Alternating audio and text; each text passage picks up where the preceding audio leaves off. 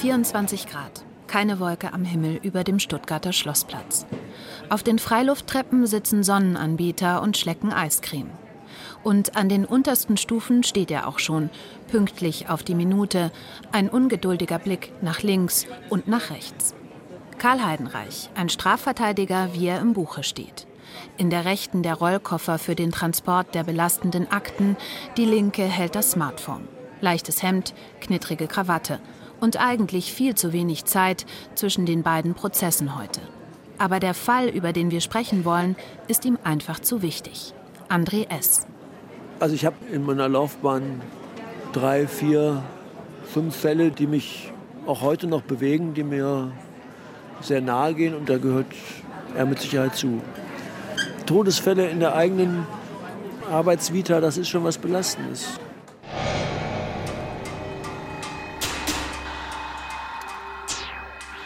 Wir sind nicht am Rande der Belastungsgrenze, sondern wir sind über die Belastungsgrenze schon weit drüber raus.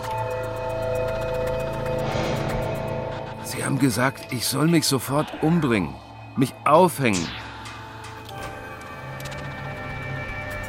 Ein früherer Bundeskanzler hat mal gesagt, wegschließen für immer. Ein Strafvollzug bringt mit Wegschließen gar nichts. Man kann die Menschen nicht wegschließen. 99 Prozent wären wieder unsere Nachbarn.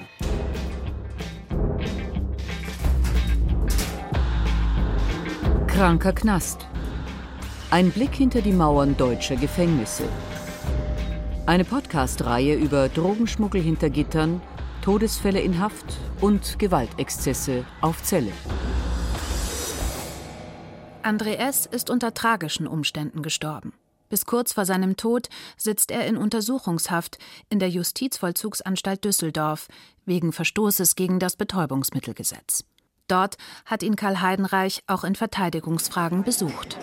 Und dann klagte er mir gegenüber über Schmerzen im Bein und über ein dick angeschwollenes Bein. Haben Sie das selber gesehen? Ich habe das selber gesehen. Ich habe mich erschrocken, als ich das gesehen habe und ich habe sofort am selben Tag noch oder am Folgetag den Haftarzt, den Anstaltsarzt in Düsseldorf angeschrieben und habe ihm das mitgeteilt und habe nachdrücklich darum gebeten, den Mandanten bitte in das Justizvollzugskrankenhaus zu überstellen. Das ist laut Heidenreich nicht passiert. Im Gegenteil. Der Mandant blieb, offenbar trotz Schmerzen, in der Justizvollzugsanstalt in der Obhut der Anstaltsärzte. Unsere Fragen zum Fall beantwortet die Staatsanwaltschaft Düsseldorf nur sporadisch. Man sehe sich außerstande, 900 Seiten Akten auf Details hin zu prüfen. Wer in Haft sitzt, gibt mit dem Einzug in die Zelle seine Krankenversicherung ab. Ab diesem Zeitpunkt hat der Staat die Fürsorgepflicht, ist verantwortlich für die medizinische Versorgung der Gefangenen. Das sind deutschlandweit über 60.000 Menschen. Viele Justizvollzugsanstalten beschäftigen einen verbeamteten Arzt, den sogenannten Anstaltsarzt. Andere arbeiten mit Vertragsärzten von draußen, die Sprechstunden im Knast abhalten. Häftlinge, die einen Facharzt sehen müssen, werden unter Bewachung in entsprechende Praxen gebracht. Soweit die Theorie. Zurück im Café am Stuttgarter Schlossplatz, zurück zu dem tragischen Fall von André S. Inzwischen liegen Gutachten auf dem Tisch. Wir sitzen ein wenig abseits des Trubels. Es geht um das dicke Bein des Mandanten André S., seine Schmerzen und seine zahlreichen Versuche, dem Anstaltsarzt die Beschwerden nahezubringen, erzählt der Anwalt Karl Heidenreich. Dann ist erstmal gar nichts passiert. Aus der Akte war nachher zu entnehmen, ich habe die Akte nachher gesehen können, auch im Rahmen des späteren Strafverfahrens, dass der Mandant von dem Arzt so mehr oder weniger als querulatorisch beiseite gelegt wurde. Also es ist überhaupt nicht sich gekümmert worden. Und zwar eine gewisse Zeit lang. Mehrere Wochen später sei dann der Anruf aus der JVA gekommen. Der Mandant sei notfallmäßig ins Krankenhaus eingeliefert worden. Und dann kriegte ich einen halben Tag später einen Anruf, der Mandant sei in den Universitätskliniken verstorben. Verstorben mit nur 39 Jahren. Todesursache Multiorganversagen im Rahmen einer Lungenarterien-Thromboembolie, also einer Verengung der Lungenarterie. Und das, obwohl die JVA ohnehin hätte sensibilisiert sein müssen, so Heidenreich, Denn André S. brachte eine Krankheitsgeschichte mit, die der JVA Düsseldorf angeblich bekannt war. Thromboserisiko, Lungenerkrankung. Das sind immer Sachen, wo man dann im Nachhinein auch sich überlegt, was hätte man selber anders machen können. Was hätte er tun können, abgesehen davon, Anträge zu schreiben? Inhaftierte haben keine freie Arztwahl. André S. musste verzweifelt gewesen sein. Er konnte sich nicht einfach bei einem anderen Arzt oder gar in einer Klinik vorstellen. Haben die Anstaltsärzte in der JVA Düsseldorf Hilfe unterlassen? Und hätte der Tod von André S. verhindert werden können? In diesen Fragen konnte Rechtsanwalt Heidenreich etwas tun. Der Düsseldorfer Staatsanwaltschaft meldet er umgehend den Verdacht auf fahrlässige Körperverletzung. Dort habe man erstmal wenig enthusiastisch ermittelt, sagt er, und in der Regel werden solche Verfahren wieder eingestellt, weil sich Behandlungsfehler auch nur sehr schwer nachweisen ließen. In der Regel. Doch der Fall von André S. sollte eine ungewöhnliche Wendung nehmen. Dazu später. BR-Recherche erreichen zahlreiche Briefe aus deutschen Justizvollzugsanstalten oder von Anwälten. Jeden einzelnen Fall können wir nicht erzählen, daher nur ein Auszug rund um die Probleme in der Gefängnismedizin. Zum Beispiel klagen Inhaftierte aus Berlin über mehrere Bandscheibenvorfälle ohne Behandlung, Probleme bei der Aushändigung der eigenen medizinischen Akte, verschobene Facharztbesuche nach draußen wegen Personalmangel, mangelnde oder schlechte Operationsnachsorge. In einem Fall war es tatsächlich so, dass man dann von mir über Wochen lang über Kopfschmerzen geklagt hatte und dann einfach nur Ibuprofen gekriegt hatte. Erzählt der Strafverteidiger Sebastian Scharmer. Auch ein Mitgefangener berichtet uns, dass sein Kumpel Hasan, wie er ihn nennt, bereits unter Lähmungserscheinungen litt. Der Anstaltsarzt habe aber nur Schmerzmittel verschrieben.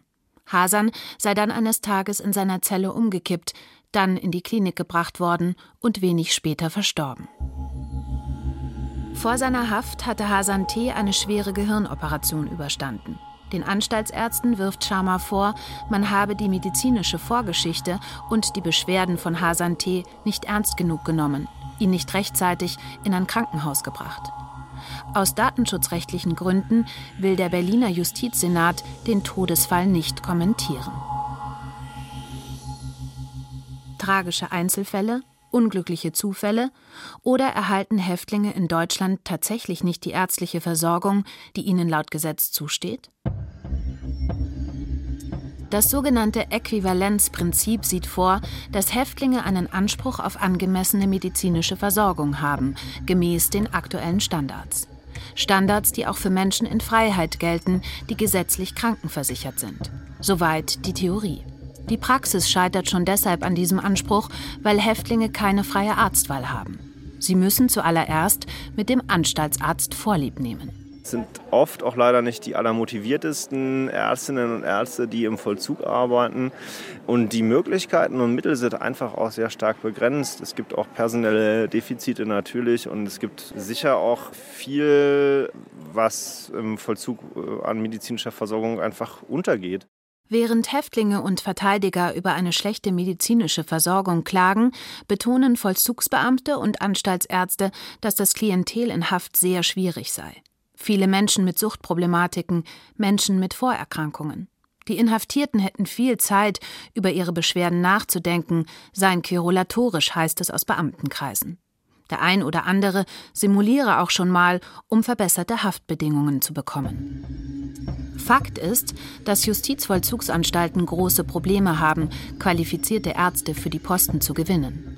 Justizministerien melden uns zurück, dass sie kaum geeignete Bewerber finden. Eine Anfrage von BR Recherche und der Süddeutschen Zeitung unter den Bundesländern hat ergeben, etliche Stellen im Arztbereich sind nicht besetzt. Ein kleiner Auszug. Berlin. Knapp ein Fünftel der Stellen ist nicht besetzt. Schleswig-Holstein. Ein Drittel der Stellen ist nicht besetzt. Brandenburg. Die Hälfte der Stellen ist nicht besetzt. Sachsen. Sieben von 19 Arztstellen sind nicht besetzt. Einzig Baden-Württemberg hat alle ärztlichen Planstellen in den JVAs voll besetzt. Das bayerische Justizministerium macht zum Personalstand keine Angaben. Die Situation sei aber auf Kante genäht, heißt es. Also, so dass einer hops gegangen ist, das habe ich Gott sei Dank noch nicht erlebt. Aber dass man einen Vollzugsbeamten beiseite nimmt und sagt, wenn der wieder was hat, dann rufst du die 112, weil da pressiert's vielleicht, wenn es ums Leben geht. Das sagt ein bayerischer Beamter aus dem Pflegedienst. Er arbeitet in einer Justizvollzugsanstalt auf der Krankenstation und blickt aus sehr müden Augen drein. Wir nennen ihn Gernot Menzel, auch seine Stimme sprechen wir nach, denn als Beamter hat der Pfleger das Dienstgeheimnis zu wahren. Einem Interview stimmt er zu, weil ihm einiges auf der Seele brennt. Es ist für mich ein Unding, dass nachts kein Sanitäter im Haus ist. Nachts muss der Kollege vom Vollzugsdienst entscheiden, was mache ich jetzt mit dem? Der hat den Notruf gedrückt. Und was macht er jetzt? Kopfweh? Warum? Naja, zu wenig getrunken und im schlimmsten Fall ein Schlaganfall. Und dafür wäre medizinisches Fachpersonal schon nötig, um das zu differenzieren. Und im härtesten Fall flackt er am nächsten Tag tot in der Zelle. Und dann, dann ist das Geschrei groß. Medizinisches Fachpersonal ist untertags anwesend. Passiert allerdings etwas außerhalb der Dienstzeiten, dann müsse der allgemeine Vollzugsdienst, also das Wachpersonal, entscheiden, was zu tun ist. Je nachdem, wie der Kollege vor Ort das einschätzt, ruft er vielleicht nicht gleich den Notarzt an, obwohl es dringend wäre. Und dann dauert es, bis adäquate Hilfe da ist. Ja, das kommt schon vor. Der Anstaltsarzt geht ja zu festen Zeiten nach Hause, erzählt der Pfleger. Und dann bleibt der JVA im Ernstfall eigentlich nur ein aufwendiger Weg. Hat ein Häftling gesundheitliche Probleme, müsste das der allgemeine ärztliche Bereitschaftsdienst abklären oder der Notarzt gerufen werden. Das zieht einen Rattenschwanz hinter sich her. Der Häftling muss nach draußen begleitet werden, mindestens von einem Beamten, und der fehlt dann an anderer Stelle im Vollzug. Und das bei einer dünnen Personaldecke. Die Arbeitsbelastung ist sehr hoch. Wir werden jetzt dazu übergehen, Anzeigen wegen Überlastung aufzugeben. Ich verbringe bis zu zwölf Stunden da drin. Ich habe in diesem Jahr schon über 400 Überstunden angesammelt. Das sind gute 40 Arbeitstage. Und die sehen bei Gernot Menzel zum Beispiel so aus. Gestern, erzählt er, ging es um 7 Uhr los. Ein schneller Kaffee im Stehen war noch drin. Um 13 Uhr endlich die erste Möglichkeit, eine Semmel aufzuschneiden. Weiter ist er nicht gekommen. Dann steht schon der nächste vor der Türe. Jetzt seien auch noch zwei Kollegen krank, und das geht toujours so weiter, erzählt er. Der Leitung sei das egal, und von politischer Seite erwarte er sich auch nichts mehr. Wer im Vollzug arbeitet, hat keine Lobby. Ja, mit dem Vollzug will keiner was zu tun haben. Die Kundschaft ist sauer, weil wir die Türen zusperren. Und der Rest der Gesellschaft, naja, die finden das abenteuerlich so einen hm, leichten Gruselfaktor. Dass Gernot Menzels Arbeitsbedingungen keine Ausnahme darstellen, macht ein Tagungsprotokoll der bayerischen Pflegedienstleiter aus dem Jahr 2016 deutlich, das BR-Recherche vorliegt. Hier Auszüge aus Berichten von Pflegedienstleitern einzelner Anstalten. Zum Beispiel Amberg. Der Spätdienst und die Rufbereitschaft wurden aufgrund der prekären Personalsituation nach Rücksprache mit der Anstaltsleitung vorerst ausgesetzt. Nürnberg. Aufgrund personeller Engpässe kann immer noch kein Nachtdienst besetzt werden. Landshut. Wenn hier nur ein einziger Mitarbeiter erkrankt, bricht das gesamte System in sich zusammen. München. Es herrscht nach wie vor ein eklatanter Personalmangel. Sieben Planstellen sind derzeit unbesetzt. Dies führt dazu, dass die von Ärzten aufgetragenen Aufgaben vom vorhandenen Pflegepersonal nicht mehr bewältigt werden können. Wir konfrontieren das bayerische Justizministerium mit jeder einzelnen Aussage aus dem Protokoll und fragen, ob sich die Situation in den jeweiligen Anstalten verbessert habe. Zurück kommt eine allgemeine Antwort. Die medizinische Versorgung der Gefangenen sei auch in bewährter Zusammenarbeit mit externen Ärzten und Krankenhäusern gewährleistet. Zusätzliche Stellen im Bereich des Pflegedienstes seien grundsätzlich wünschenswert, aber bei den Haushaltsverhandlungen nicht durchsetzbar gewesen. Also mein Name ist Hans Wolf, ich bin Professor für Gefängnismedizin an der Universitätsklinik in Genf, bin auch äh, Mitglied des Antifolterkomitees des Europarates im Namen der Schweiz. Hans Wolf blickt konzentriert durch die rahmenlose Brille. Der Chefarzt der Genfer Gefängnisse sitzt in einem Konferenzraum im Agora-Gebäude in Straßburg, um sich anschließend mit den Kolleginnen und Kollegen des Europäischen Antifolterkomitees auszutauschen. Ich arbeite seit zehn Jahren im Gefängnis. Also ich habe bestimmt schon über 100 Gefängnisse gesehen. Ich kann das relativ gut vergleichen, was angeboten wird in Gefängnissen, wo die Schwachstellen die Stärken sind, gerade was Gesundheitsversorgung angeht. Seit vier Jahren begutachtet Hans Wolf im Auftrag der Europäischen Antifolterkommission Gefängnisse und Polizeistationen.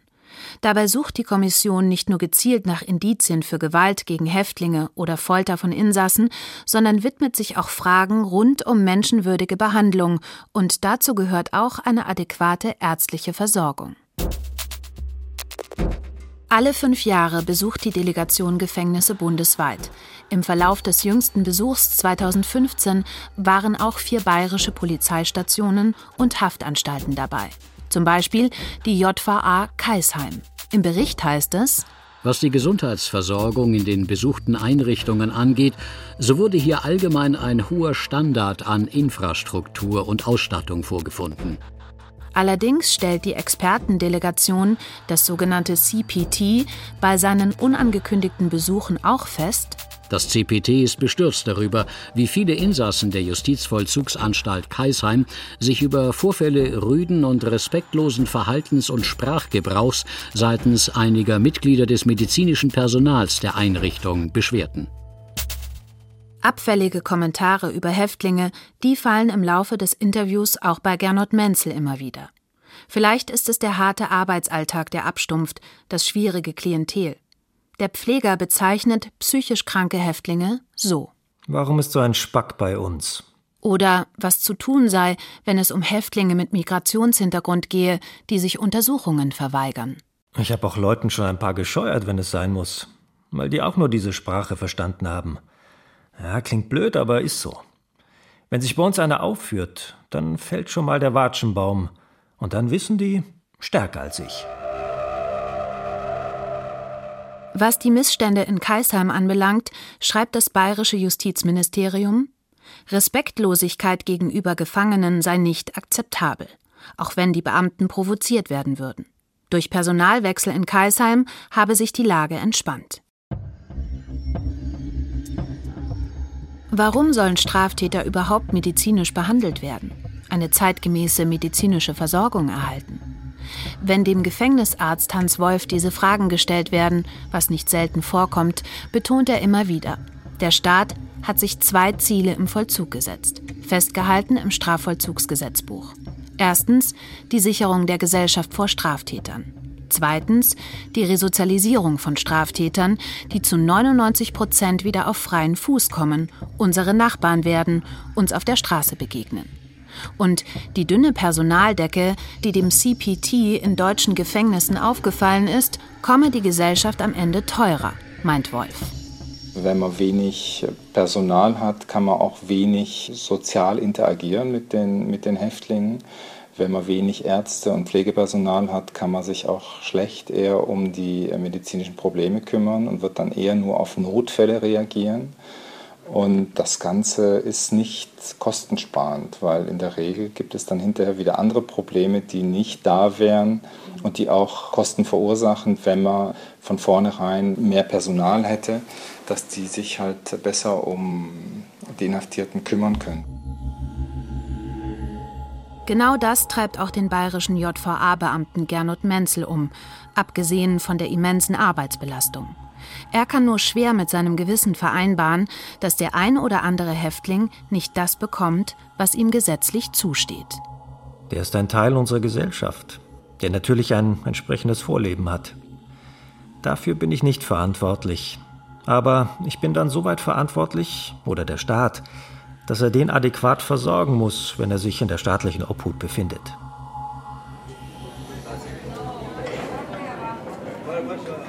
Zurück in Stuttgart, zurück zu André S., dem Todesfall und dem Strafverteidiger Karl Heidenreich. Zur Erinnerung, die Staatsanwaltschaft hatte inzwischen Ermittlungen eingeleitet. Die Anzeige gegen die Anstaltsärzte lautete fahrlässige Körperverletzung. Der damals für den Fall zuständige Staatsanwalt teilt uns mit, dass er in der Anklageschrift davon ausgegangen sei, dass die von André S. beklagten Beschwerden Symptome für das Vorliegen einer Lungenembolie seien.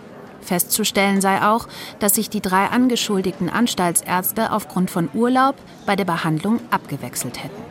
Dann hat die Staatsanwaltschaft dann letztlich auch ein Sachverständigengutachten, ärztliches Gutachten eingeholt mit der Bitte zu klären, ob eine Verantwortlichkeit der Ärzte, des ärztlichen Personals in der JVA für den Todeseintritt oder für den Eintritt dieser dann schwereren Erkrankung verantwortlich gewesen sei.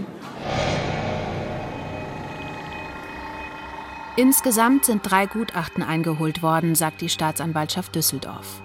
Die Sache habe sich über fünf Jahre gezogen. Ausschnitte aus den Gutachten, die uns vorliegen, hören sich sehr eindeutig an. So schreibt der Chefarzt des Instituts für Lungenheilkunde an der Uniklinik Witten, Zitat, die von Herrn Heidenreich geschilderten Auffälligkeiten mit Beinschwellungen beidseits sind als zutreffend einzustufen, da sich diese Befundbeschreibungen auch in den ärztlichen Befundblättern der JVA wiederfinden. Unabhängig vom Schreiben des Rechtsanwalts hätte nach ärztlicher Befunderstellung eine weiterführende Diagnostik veranlasst werden müssen. Weiter heißt es, der Patient hätte zeitnah einem Krankenhaus vorgestellt werden müssen. Und es hätte vermieden werden können, dass sich der Gesundheitszustand weiter verschlechtert. Eine weitere Abklärung wäre erforderlich gewesen. Mit zeitgerechter Therapie hätte der Tod von Herrn S. möglicherweise verhindert werden können. Dieser Tod hätte bei ordentlichem Verhalten vermieden werden können. Schlicht und einfach Punkt, Ende. So sieht es Anwalt Heidenreich. Zu einem Prozess kam es dennoch nicht. Die Strafkammer plante noch mehr Gutachten einzufordern, letzte Unsicherheiten abzuklären. Das hätte sich über Jahre gezogen, Prozesskosten wären gestiegen, so die Staatsanwaltschaft. Ein Deal wurde vorgeschlagen, mit dem sich die angeklagten Ärzte und die Staatsanwaltschaft zufrieden gaben. Gegen Bußgeld wurde das Verfahren eingestellt. Wie hoch, darüber macht die Staatsanwaltschaft auf Anfrage keine Angabe. Um das Geld ging es dem Anwalt Heidenreich eh nie. Auch nicht um diese speziellen Ärzte. Ihm ging es um das System, das er in 40 Jahren Strafverteidigung kennengelernt hat. Für mich ist das Problem eigentlich eher der ignorante Umgang mit dem, was in den Knästen los ist, was im Bereich der Gesundheitsfürsorge in den einzelnen Justizvollzugsanstalten, in manchen, nicht in allen, aber was da im Argen liegt und was da für ein Zynismus ist, was da für eine Ignoranz gegenüber den medizinischen Bedürfnissen Gefangener ist, die sich ja keinen Arzt selber aussuchen können. Die können ja nicht sagen, Schellen, und ich möchte jetzt mal äh, zum Zahnarzt, zum Kardiologen oder zum Hausarzt oder sonst was. Die sind darauf angewiesen, auf die Gesundheitsvorsorge, die ihnen vorgesetzt wird. Und das muss man sich klar machen. Und da trägt der Staat natürlich, da trägt das Land und da trägt auch die JVA natürlich eine ungeheure Verantwortung. Und mein Anspruch ist, eine Sensibilität zu zeigen, die dem gerecht wird. Experten fordern seit langem, dass auch Anstaltsärzte überwacht werden sollten. Von der Ärztekammer und dem öffentlichen Gesundheitswesen, genau wie alle in Freiheit Praktizierenden. Außerdem sollten auch Anstaltsärzte eine Verpflichtung zur Fortbildung haben. Auch die WHO empfiehlt ihren Mitgliedstaaten, die medizinische Versorgung in Haft von den Justizministerien abzuziehen und an die Gesundheitsministerien anzudocken, um das Paralleluniversum Gefängnismedizin aufzulösen. Länder wie Norwegen, Finnland, Frankreich oder England haben ihre Systeme längst reformiert. Hierzulande gibt es darüber nicht einmal eine Diskussion.